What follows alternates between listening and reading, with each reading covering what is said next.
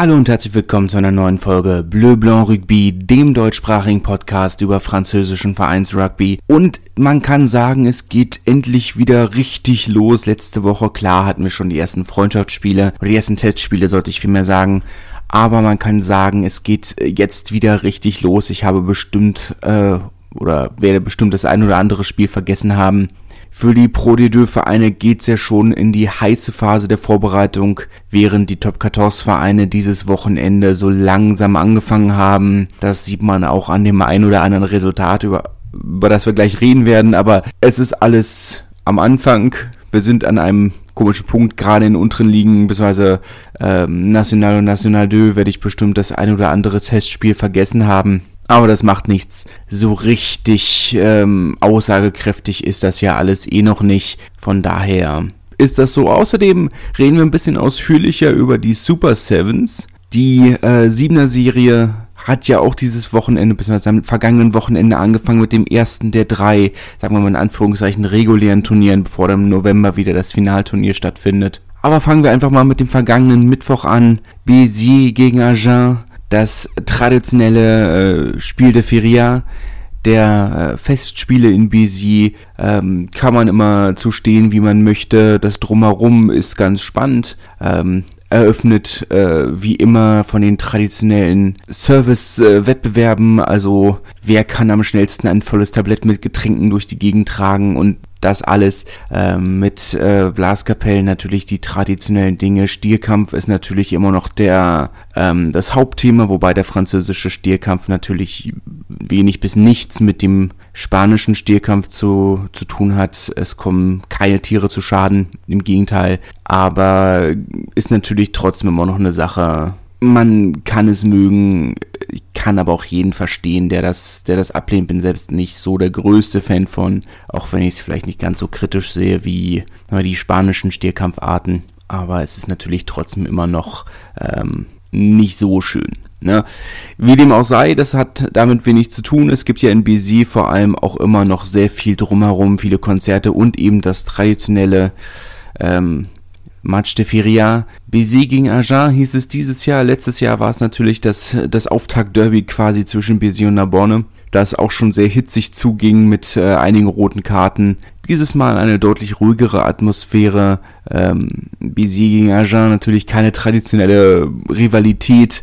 Das Spiel ging 34 zu 21 aus. BC generell spannend, muss man im Auge behalten. Ähm, entgegen aller bisherigen Ankündigungen hat äh, das Rathaus klargestellt, das Rathaus ja aktuell, besonders die Stadt BC, ja der aktuelle Eigentümer des AS Bezero, haben, nachdem man das lange anders formuliert hat, heißt es jetzt äh, ganz klar, nee, der Verein ist zu haben, wir haben die Schulden getilgt und für einen symbolischen Euro könnte man diesen Verein durchaus erwerben. Also der potenziell x-te Neuanfang in genauso vielen Jahren. Ähm, generell eine sehr wilde Geschichte, ob dieser Verein nur übernommen wird oder nicht, äh, wie viele Kaufvorschläge es in den letzten Jahren gab. Ähm, ich lügen, vier, fünf, sechs ähm, was heißt Kaufvorschläge? Ich glaube tatsächlich so viele Eigentümer mit den Angelottis, mit ähm, dem fehlgeschlagenen Kauf durch ähm, Christoph Dominici und, und die Saudis oder Kataris, wer weiß, spielt eigentlich auch keine Rolle. Ähm, was ja eine Saga war, die letzten Endes dann in dem ähm, Suizid von Dominici gemündet hat. Viel ähm, hin und her, viel Tragik, viel heiße Diskussionen, die da immer geführt werden jedes Jahr. Ähm, ja, also der x-te Neuanfang könnte durchaus im Raum stehen. Ähm, kann man kann man verfolgen. Man kann es jetzt auch, denke ich mal, erstmal ignorieren. Die Spieler werden sicherlich ihr Möglichstes tun, das, äh, das so zu halten, es zu ignorieren. Aber gut, ähm, ja, das war die große Nachricht aus BC diese Woche. Oder letztes Wochenende. Ähm, sehr komisch, weil wie gesagt, bis jetzt hieß es eigentlich immer, nee, man wolle das durchziehen und man sehe den Vorteil für die Stadt und ähm, aber es ist natürlich auch klar, dass, dass so ein Verein ähm, sehr viel Geld frisst und ich konnte dann das Argument zu verstehen, na gut, also wenn wir den Verein schon in der Höhe subventionieren und das ist ja ein nicht kleiner siebenstelliger Betrag, ist nicht riesig, aber auch nicht klein, dass man dann sagt, okay, als Eigentümer des Vereins hätten wir dann zumindest die Kontrolle darüber, was mit dem Geld passiert. Und das Stadion gehört der Stadt und das ergibt dann halt alles irgendwo Sinn. Ähm, auch wenn ich das ganze Konstrukt natürlich kritisch sehe, weil ich denke, das ist dann eben doch eine Sache, für die sollte nicht die Stadt herhalten, sondern es ist immer noch ein privates oder im Idealfall ein privates Unternehmen, das das Geld verdienen soll, aber gut, wenn man sowieso subventioniert, naja. Gut, ähm, das erste Ergebnis dieser Vorbereitung ist das zweite Ergebnis dieser Vorbereitung, also in jedem Fall ähm, schon mal vielversprechend. Aber allzu viel kann man da natürlich nicht, rauslesen, äh, nicht rauslesen. Man muss natürlich auch sagen, dass es jetzt in dem Fall ähm, auch nicht unbedingt so überzeugend war. Natürlich in der Höhe, aber drei Versuche, die über, äh, über Malls gelegt wurden, ist natürlich auch wieder, wenn man sagt, okay, ja, das, das funktioniert vielleicht, aber ähm, ist natürlich so eine Sache. Im Idealfall müsstest du dich nicht auf solche Dinge verlassen. Gerade in einem, in einem Testspiel, wo die Verteidigungen noch nicht so stehen wie, wie in der Liga. Und dann denkst du, okay, wenn du dann deine Versuche über Malls aus Gassen legen musst, ist das vielleicht noch nicht unbedingt das beste Zeichen, dass wirklich das Spielsystem steht. Für Agen ist das nicht unbedingt, ist diese Niederlage natürlich nicht das riesige Problem.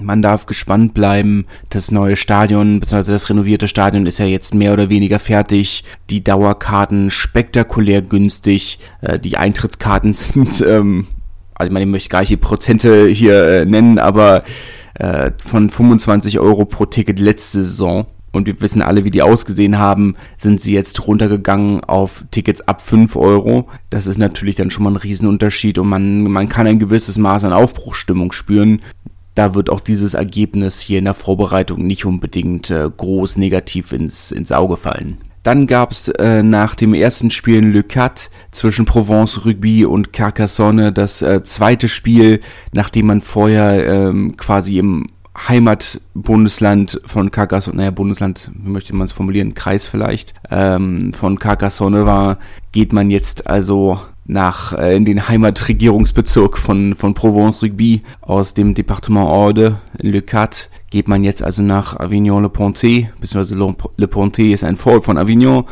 Ähm, ein Stadion, in dem ich auch schon gespielt habe, sehr schönes Teil, kann man nicht meckern. Ähm, auch eine sehr, ein Spiel, das sich nicht unbedingt wie ein Testspiel angefühlt hat, muss man sagen. Äh, Gerade die Halbzeitpause, 13, äh, zur Halbzeitpause 13 zu 0 stand für Carcassonne da hat man dann schon gemerkt, dass, äh, dass eine Halbzeitspra äh, Halbzeitpause eine sehr große Ansprache von äh, Mauricio Regiardo, dem Trainer, dem argentinischen Trainer von Provence Rugby kam. Julius Nostadt kam genauso wie Chris Hilsenbeck von der Bank natürlich mit dem etwas maueren Verlauf für Chris Hilsenbeck und Carcassonne, der die in der zweiten Halbzeit dann keine Punkte mehr gelegt haben. Julius Nostadts Provence Rugby in der zweiten Halbzeitpause dann in der zweiten Halbzeit richtig aufgedreht, 25 zu 13 gewonnen. Das zeigt natürlich einen starken Kampfgeist, gerade gegen eine Mannschaft wie Carcassonne, die spielerisch vielleicht nicht immer die beste ist, aber eben über diesen enormen Kampf kommt kann man dann durchaus sehr positiv sehen, auch wenn man hier natürlich auch sagen muss, drei Versuche aus ähm, nächster Nähe ist natürlich nicht unbedingt zwangsläufig immer das beste Zeichen für den ähm,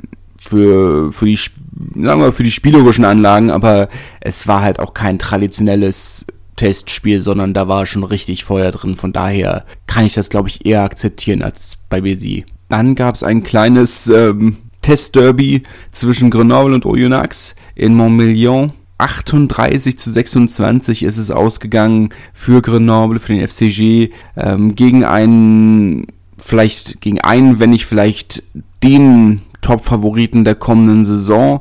Sicherlich ein, eine Sache, die sehr, oder ein Ergebnis, das Mut machen darf, auch wenn man natürlich trotzdem auch nochmal hier betonen muss, es ist ein Testspiel, das muss alles nichts heißen.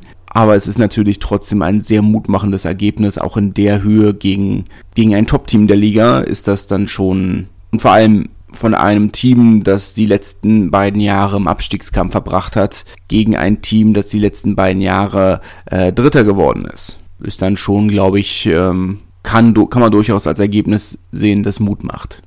Po hat 22 zu 0 gegen Biarritz gewonnen. Ähm, auch ein Ergebnis, das nicht unbedingt so vielversprechend ist, wie es klingt. Da war noch viel Luft nach oben bei Po. Biarritz gar nicht mal so schlecht wie die Null auf dem auf dem Endergebnis. Ähm, das war jetzt nicht so katastrophal. Man muss ja auch natürlich trotzdem sagen, dass in Biarritz ein großer Umbruch stattfindet. Schon wieder, muss man auch sagen, aber durch den Abstieg hat man natürlich äh, das Große an der Startformation irgendwo verloren. Und dafür war das dann ähm, gar nicht, gar nicht so unvielversprechend. Jetzt muss man natürlich schauen, wie jedes Jahr bleibt es natürlich in Biarritz kein, kein ruhiger Sommer. Aktuell ja nach wie vor ähm, die Spielerpässe blockiert beim BO. Ähm, die Vereine sind ja beim französischen Rugbyverband über die Amateursparte registriert und nur wenn die Amateursparte quasi die, äh, der Lizenz des ersten Teams zustimmt, wenn eine Konvention erreicht wird, das heißt, also dieser Vertrag heißt so, diese Konvention, sagen, okay, das ist quasi unsere Profisparte, die darf für uns im Profibereich antreten, ähm, dann kann der Verein auch antreten. Und aktuell gibt es, naja, was heißt aktuell, der der Konflikt spielt ja schon seit mehreren Jahren. Letztes Jahr gab es große Neuwahlen mit einem großen Umbruch und ähm, da hat man sich dann noch gerade so geeinigt und jetzt hat man eben diesen großen äh, Konflikt, dass schon wieder alles offen ist. Ähm, bis jetzt wurde die neue Konvention, äh, Konvention, Konvention nicht unterschrieben.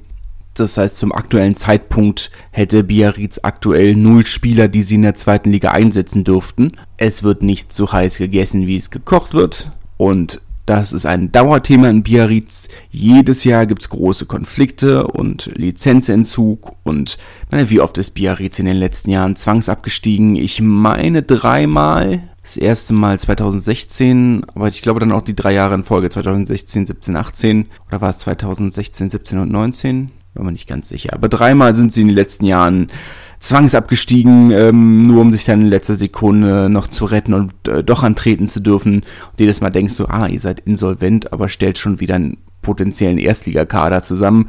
Spannend, aber gut, es hat ja, hat ja funktioniert. Ähm, aber ich sag mal, es ist für Biarritz natürlich keine neue Situation und ich bin mir sicher, das wird sich alles ähm, in näherer Zeit klären. Ich möchte es nur nicht unerwähnt lassen, weil es natürlich potenziell in der Theorie ein großes Thema sein könnte und ich bin mir sicher, vor Ort ist es auch ein großes Thema, aber ich glaube für uns ist eine Sache oder für unsere Situation ist es eine Sache, über die man sich nicht groß Gedanken machen muss. Dann gab es in Millau ein Duell zwischen Aurillac und Montmarsan. Millau natürlich äh, fast ausschließlich für, für das Viaduc de Millau, für das, äh, für die, für die Brücke bekannt, die ja noch bis vor ein, zwei Jahren die größte Brücke der Welt war.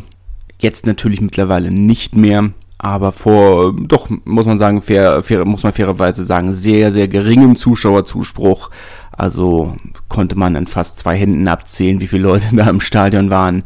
Ähm, konnte Aurillac dann letzten Endes nicht überzeugen. 24 zu 31 gegen Montmarsan. Ähm, was heißt, konnte nicht überzeugen. Es war ja keine schlechte Leistung in dem Sinne, aber eben halt auch keine besonders gute. Es zeigt sich halt nach wie vor in Aurillac, die natürlich, und wir haben drüber geredet, den Kader sehr zusammenstreichen mussten, die nächste Saison hauptsächlich aus der eigenen Jugend bestreiten ist dann natürlich, ähm, da musste viel Geld eingespart werden. Und dann kommt dazu zu diesen neu zusammengewürfelten und naja, nicht ganz neu zusammengewürfelten, aber eben viel aus der eigenen Jugend hochgezogenen ähm, Kader, die generelle Auswärtsschwäche, die der Verein immer noch und seit Jahren hat, ist dann natürlich nicht überraschend, dass sie gegen ein durchaus nicht schlechtes Team wie Montmarsan äh, dann nicht unbedingt den Sieg holen. Kann man schade finden und wenn der Verein seine Ziele erreichen möchte, und das ist ja dieses Jahr, haben sie ja wieder die Top 6 als ähm, als Ziel ausgegeben,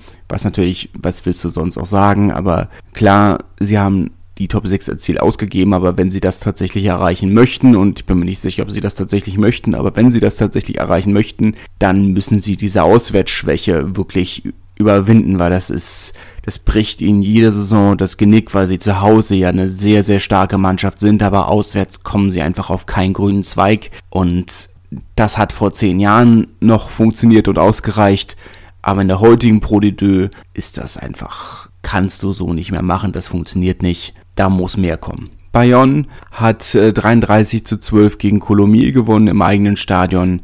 ein solider Auftakt. Ähm, das erste Spiel natürlich für, für Bayonne, für Colomiers das zweite Testspiel gegen ein Erstligateam letzten Endes dann doch akzeptabel in der Form. Bayonne wird auch zufrieden sein. Man hat, äh, hat erstmal wieder 80 Minuten in den Beinen und das ist dann, glaube ich, okay. Muss man, glaube ich, nicht weiter zu sagen. Das ist Ergebnis auch in der Form erwartbar gewesen. Montauban hat 22 zu 19 gegen äh, USAP gewonnen. Ein Ergebnis, über das man sich nicht allzu viel Gedanken machen muss, wenn man ein Perpignan-Fan ist. Ähm, zwölf Spieler oder zwölf Stammspieler letzten Saison wurden gar nicht erst mitgenommen. Montauban hat das Spiel letzten Endes mit einem äh, sehr wilden Penalty-Kick von, äh, von Theo Abjanice gewonnen. Der neu verpflichtete Zehner, der das Ding über zwei Pfosten dann noch durch die Stangen gesetzt hat, äh, in der 79. Minute oder was auch immer, in der, irgendwas in der Richtung, muss man sich jetzt nicht die riesen Gedanken machen. Es glaube ich auch, dass ähm, was was was Süzab letzten Endes auch so sieht. Also ja, es war das erste Spiel. Sie wollten erstmal wieder ein bisschen Rugby in die Beine bekommen, bisschen Spielfluss rein. Ähm, das, was bemängelt wurde nach dem Spiel, war, dass der Kampfgeist nicht oder die Einstellung nicht ganz gestimmt hätte, aber rein sportlich war das für, da, für den Zeitpunkt in der Vorbereitung, an dem sie sind, vollkommen in Ordnung. Montauban wird zufrieden sein. Es war ein anständiges Spiel. Sie haben, der neue Kader scheint zu funktionieren. Und äh, sie haben gegen ein äh, Erstligateam gewonnen in der Vorbereitung. Das macht dann Mut. Jetzt müssen sie nur noch die 5 Punkte Abzug irgendwie wegkriegen. Und dann wird das nächstes Jahr schon irgendwie. Top 6 sollte es mindestens sein. Das ist doch schon mal vielversprechend. Marc Borreuil, das Team aus der National 2, hat 7 zu 33 gegen Massy, den Zweitliga-Aufsteiger, gewonnen. Äh, gewonnen, verloren natürlich in Lille, beziehungsweise in Villeneuve-d'Ascq im alten Stadion von Lille, wo ja Marc Borreuil ähm, seit einigen Jahren spielt, was natürlich ein gigantisches Stadion ist für so einen kleinen Verein, aber gut, das Stadion will ja irgendwie genutzt werden. Auch, ähm, auch die Frauen spielen dort und auch die französischen Frauen haben dort immer mal wieder gespielt, auch zu großem Zuschauerzuspruch. Insgesamt natürlich für zwei Ligen Unterschied und einem durchaus sehr guten Zweitligakader, beziehungsweise ob er, wie gut er letzten Endes muss man abwarten, aber einem eingespielten und ähm, gemeinsam erfolgreichen Zweitligakader kannst du als neuer Viertliga-Aufsteiger auch durchaus in der Höhe verlieren. Für Massi einfach nur wichtig, ein bisschen zu gucken, dass sie ähm, ihre Kombination ein bisschen eintrainieren können gegen, gegen Gegner, die die es nicht kennen. Da ist ja nochmal was anderes als Training. Insgesamt beide Seiten, glaube ich, absolut zufrieden mit dem Ergebnis, muss man nicht viel zu sagen. Und dann hat Van noch 49 zu 17 gegen Nevers gewonnen mit Erik Marx in der Startformation letzten Endes ein spektakuläres Ergebnis vielleicht hervorzuheben. Der Doppelpack von äh, Nathanael Huleux, der von äh, Bayonne ausgeliehen wurde, äh, von Bayonne, von Bordeaux ausgeliehen wurde, ich bitte um Entschuldigung, hat ja letzte Saison seine großen Debüts in der Top 14 gefeiert, dort schon sehr schön oder sehr gute Anlagen gezeigt. Jetzt in der Pro D2 soll er sich dann endgültig beweisen. Und das war schon ein, ein sehr solider Anfang. Äh, für Nevers ist das jetzt ein sehr mittelmäßiges Zeichen, wenn man das so formulieren darf. Nichts, was eine Katastrophe ist, aber es ist natürlich insgesamt nicht das beste Zeichen vor Beginn der Saison. Gut, kommen wir dann zu den äh, In Extenso Super Sevens, die, äh, die erste von äh, drei Etappen die erste jetzt in Perpignan, dann geht's weiter in Toulouse, bevor es dann nach Po geht. Das Finale dann im November oder im internationalen Testfenster im November, dann natürlich wieder in der Paris La Défense Arena von Racing. Ähm, es sind 16 Teams, ne, ähm, die 14 Erstligisten, dazu dann Monaco, was nicht die Nationalmannschaft ist und äh, auch nicht der AS Monaco, sondern eine äh, ein Verein, der von Michalak explizit für die Super Sevens gegründet wurde und äh, die französischen Barbarians. Dieses Jahr, man muss sagen, die Super Sevens sind an einem sehr komischen Punkt. Es wird viel investiert, ähm, alles natürlich live übertragen.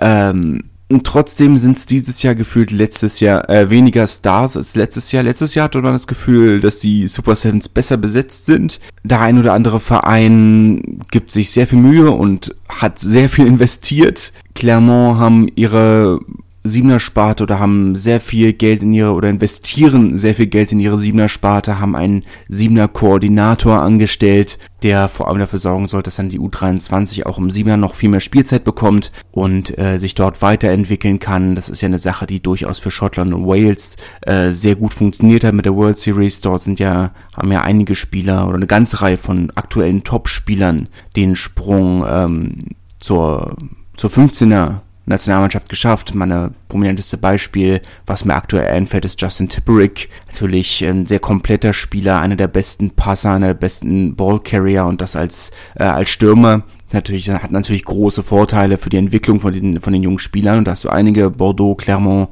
die viel investieren. Toulouse letzten Endes bis zu einem gewissen Grad auch ähm, wobei das dann vielleicht eher die Ausnahmen sind. Nesson EP, ähm, der viel Spielzeit mit den französischen Siebenern bekommen hat, aber eigentlich sich auf 15er konzentrieren möchte. Ähm, Po haben letztes Jahr ja schon eine der Etappen gewonnen und sind bei der ersten Ausgabe, als es noch dieses Einzelturnier war, äh, auch bis ins Finale gekommen. Dieses Jahr vielleicht der Verein, der mit den größten Aufwand betrieben hat.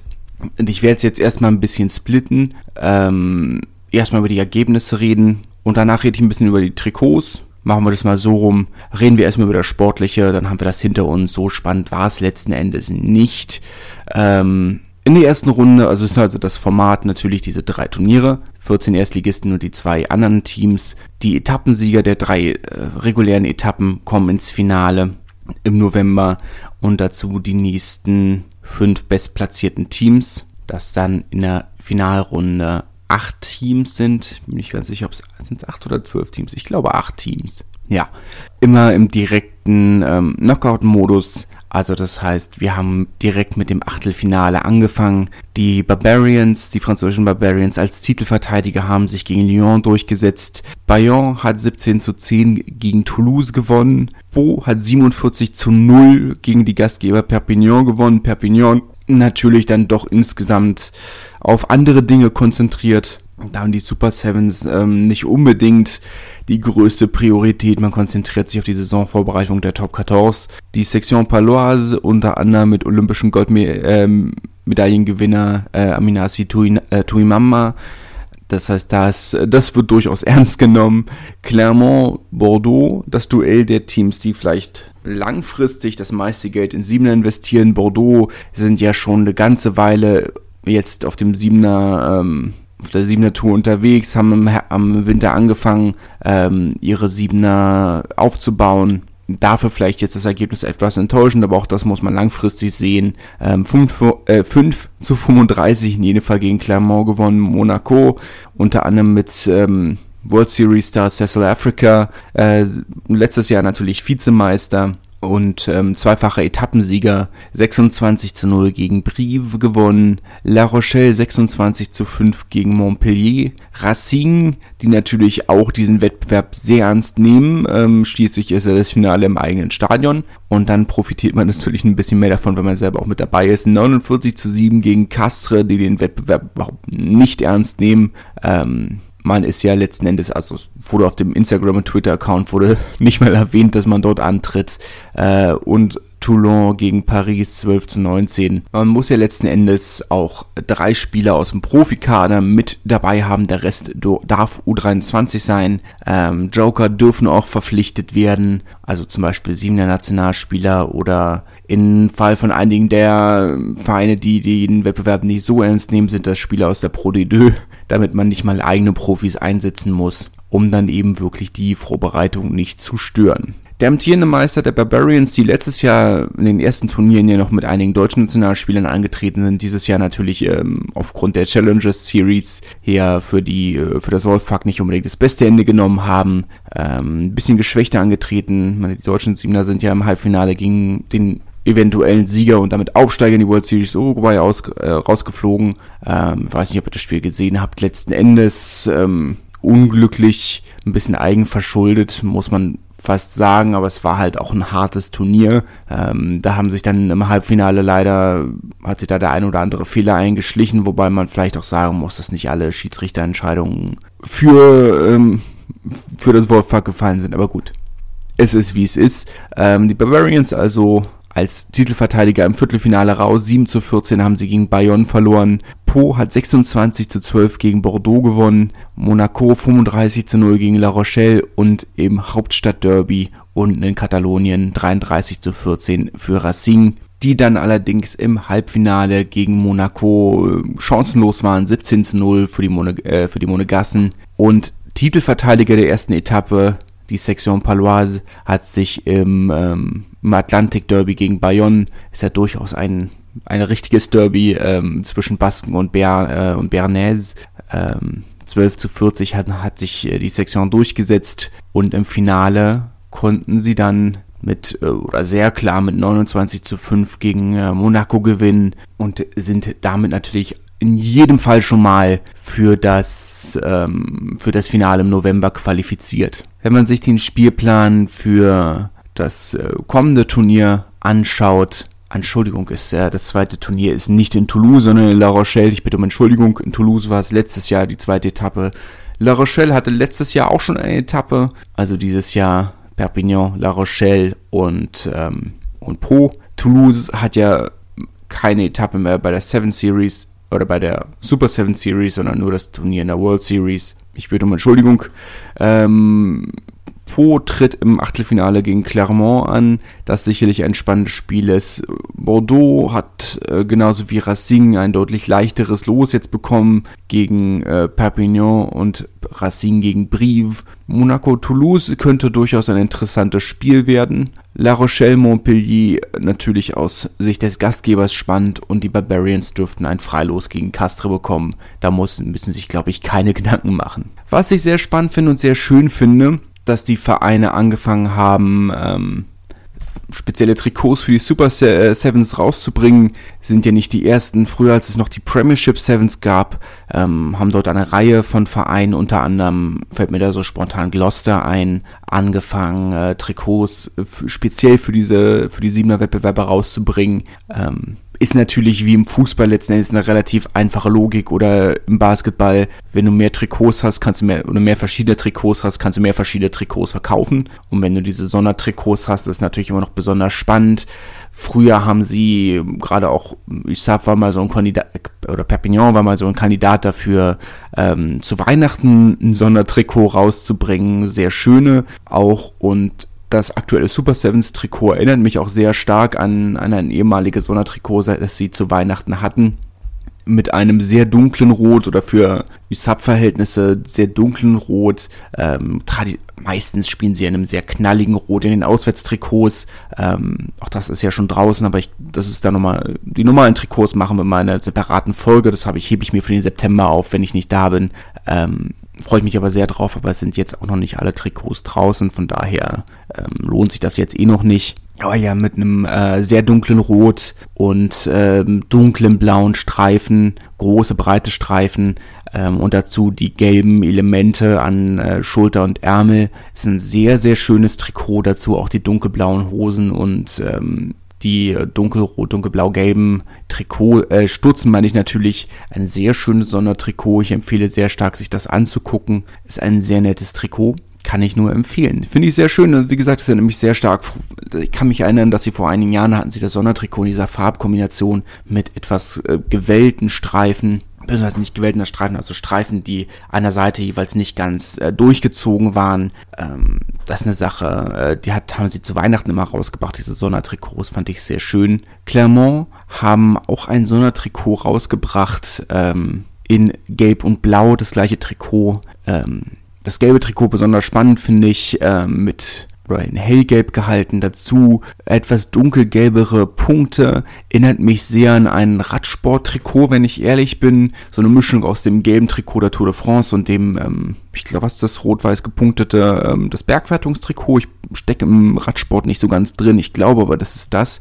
Erinnert mich in jedem Fall sehr daran. Dazu das Logo der Auvergne oder das Wappen der Auvergne oben, ähm, im Kragen auf der Vorderseite und ein Graffiti-Muster auf der Bauchfläche. Sehr, sehr schönes Trikot. Und das auswärts in Anführungszeichen Trikot sieht genauso aus, nur eben halt in blau gehalten. Auch Lyon haben ein Sondertrikot rausgebracht, das ich sehr schön finde. Das Weiße ist schöner, ist aber letzten Endes ein schlichtes weißes Trikot ähm, von Macron in dem Fall, genauso wie das von Clermont. Perpignan ist ja bei Adidas. Und natürlich sehr spannend, es wird separat vermarktet.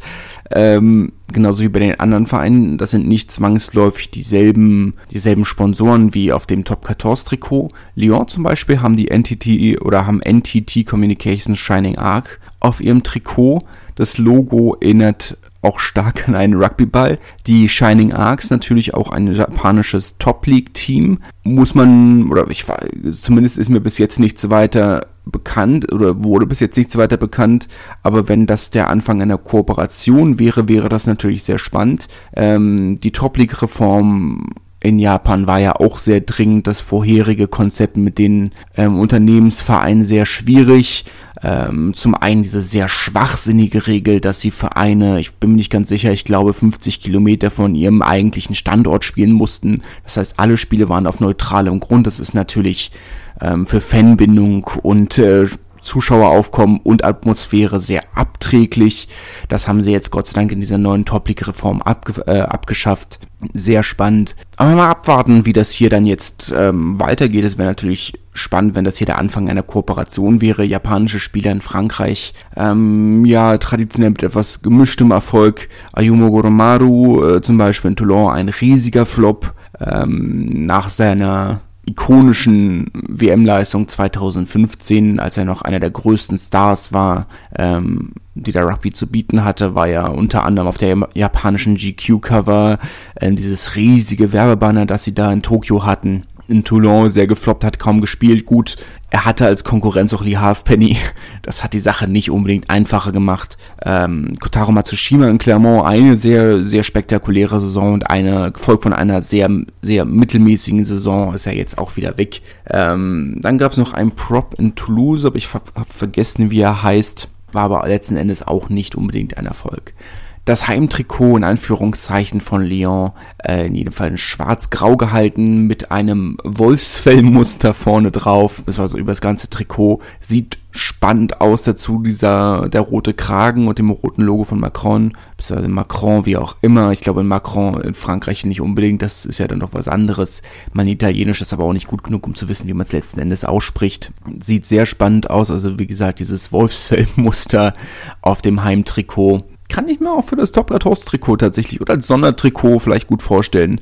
Ähm, man denkt, es sieht, auf den ersten Moment sieht es irgendwie trashig aus. So ein bisschen, ich meine, es ist halt ein Wolfsfellmuster. Es sieht ein bisschen trashig aus, aber eigentlich ist es ein schönes Muster. Kann man nicht sagen. Racing äh, haben ihr haben auch ein Sondertrikot vorgestellt. Ähm, bei Nike sind sie natürlich ähm, haben als Trikotsponsor den langjährigen Partner Natixis. Ähm, kann mich erinnern, vor einigen Jahren gab es ja auch dieses wunderbare, den haben sie ja mit Bordeaux den äh, Natixis Cup ausgespielt in Hongkong damals, wo man auch denkt, ja klar, das ergibt irgendwo Sinn. Ne? Ähm, aber in dunklen Bordeaux-Rot gehalten tatsächlich. Dazu ähm, diese weißen Streifen auf den Ärmeln. Ich weiß nicht, ob ihr euch erinnert, dass Nike eine Zeit lang auf den Torhütertrikots im Fußball immer diese Ärmelstreifen hatte. So ein bisschen sieht's danach aus, nicht ganz, aber so ein bisschen ähm, sehr schönes Trikot. Ähm, nicht das Rot, das äh, Racing normalerweise für die Auswärtstrikots, was heißt normalerweise, wenn sie rote Auswärtstrikots oder dritte Trikots haben, haben sie ja doch auch ein helles Rot. Das ist wirklich ein Weinrot. Auch ein äh, sehr schönes Trikot. Ähm, es ist ein sehr schönes Trikot, ich weiß nur nicht, ob es zu Racing passt. Die, ähm, die Stimmung oder in den Kommentaren, wenn ich es mir gerade so angucke, ein bisschen gespalten. Ähm, nicht alle begeistert. Ich finde, es ist ein sehr schönes Trikot. Aber es ist natürlich, äh, es ist natürlich schon richtig, dass es nicht unbedingt nach einem Trikot von Racing aussieht. La Rochelle haben ein Sondertrikot vorgestellt oder was sie als Sondertrikot bezeichnet haben, aber ich meine, dass es das Trikot vom vorletzten Jahr ist, ähm, vielleicht sogar vom letzten Jahr das Auswärtstrikot ähm, das gelbe Trikot mit den weißen ähm, Streifen von Adidas. Ähm, es sieht für mich sehr stark nach dem, ähm, nach dem alten Auswärtstrikot aus. Aber gut, sei es drum. Montpellier haben auch Sondertrikots vorgestellt. Äh, eins in Orange, eins in äh, Dunkelblau. Das in Dunkelblau erinnert mich sehr stark an die üblichen Montpellier Heimtrikots. Ist jetzt nicht unbedingt ähm, was sehr außergewöhnliches. Das orangene Trikot, es musste es schwer zu bestreiben. So ein bisschen Harlequins-mäßig. So ein kleines bisschen, also mit den, äh, mit den Kacheln. Also nicht den vier Kacheln, den quadratischen Kacheln, sondern das andere mit diesen, ähm, weiß ich, das einzige, woran ich mich erinnere, das, das Logo vom Fußballverein Waldhof Mannheim, Waldhof Mannheim, diesem, ja, war mir nicht ganz sicher, wie man es, wie es beschreiben soll. Ähm, das in jedem Fall drauf, dazu noch Querstreifen. Das Orange ist aber sehr hell gehalten, was ungewöhnlich ist. Ähm, ist nicht das erste Mal, dass sie orange Trikots haben, ist ja so ein bisschen angelehnt an ähm, an den MHSC, die ja durchaus in, was heißt durchaus, die ja in Orange und, beziehungsweise in Dunkelblau und Orange spielen. Und entsprechend hat Montpellier immer mal wieder auch orangene Trikots gehabt, was bei den Fans immer nur so mittel angekommen ist. Man sagt, wir sind aber nicht der MHSC, wir sind der Rugby-Verein.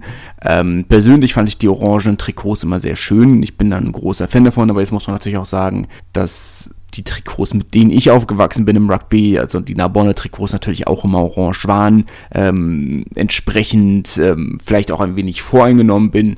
Aber diesmal ist ein sehr vergleichsweise helles Orange im Gegensatz zu den sehr dunklen Trikots, die sie sonst immer hatten. Toulon haben auch bei Nike, beziehungsweise der MHR, ich erwähne es vielleicht noch zu, Montpellier ist ja beim, bei, bei Le Coq Sportif, Toulon bei Nike, dort ähm, in Rot, beziehungsweise in Schwarz und Rot und ein weißes mit grauen Querstreifen Trikots. Ähm, erinnert mich so ein kleines bisschen an ein Fingerabdruckmuster. Ähm, sehr viele, sehr kleine Streifen. Ähm, dazu die Ärmel in der Hauptfarbe quasi gehalten. Großer Trikotsponsor ähm, Marché du Sud. Ähm, gesponsert also vom, von der Region Provence-Alpes-Côte d'Azur. Brief auch mit Sondertrikots, wahrscheinlich, bin mir nicht sicher, wie die neuen Trikots aussehen, aber ich kann mir nicht vorstellen, dass das die neuen Trikots sind. Ähm, Gerade das Auswärtstrikot gestreift. Ähm, achso, wir sind ja bei Adidas, wobei ich nach wie vor nicht sicher bin, ob sie richtig bei Adidas sind oder bei, äh, bei MyTeam, also die Trikots selbst erstellen. Ähm, schwierig. Also gerade das Auswärtstrikot also beide Trikots gestreift, das vom Brief mit schwarz mit goldenen Streifen, ähm, auch das Heimtrikot mit goldenen mit goldenem Kragen und ähm, goldenem Ärmelrand und goldenen Trikotnummern, das sieht schon hässlich aus, wenn man hundertprozentig ehrlich ist.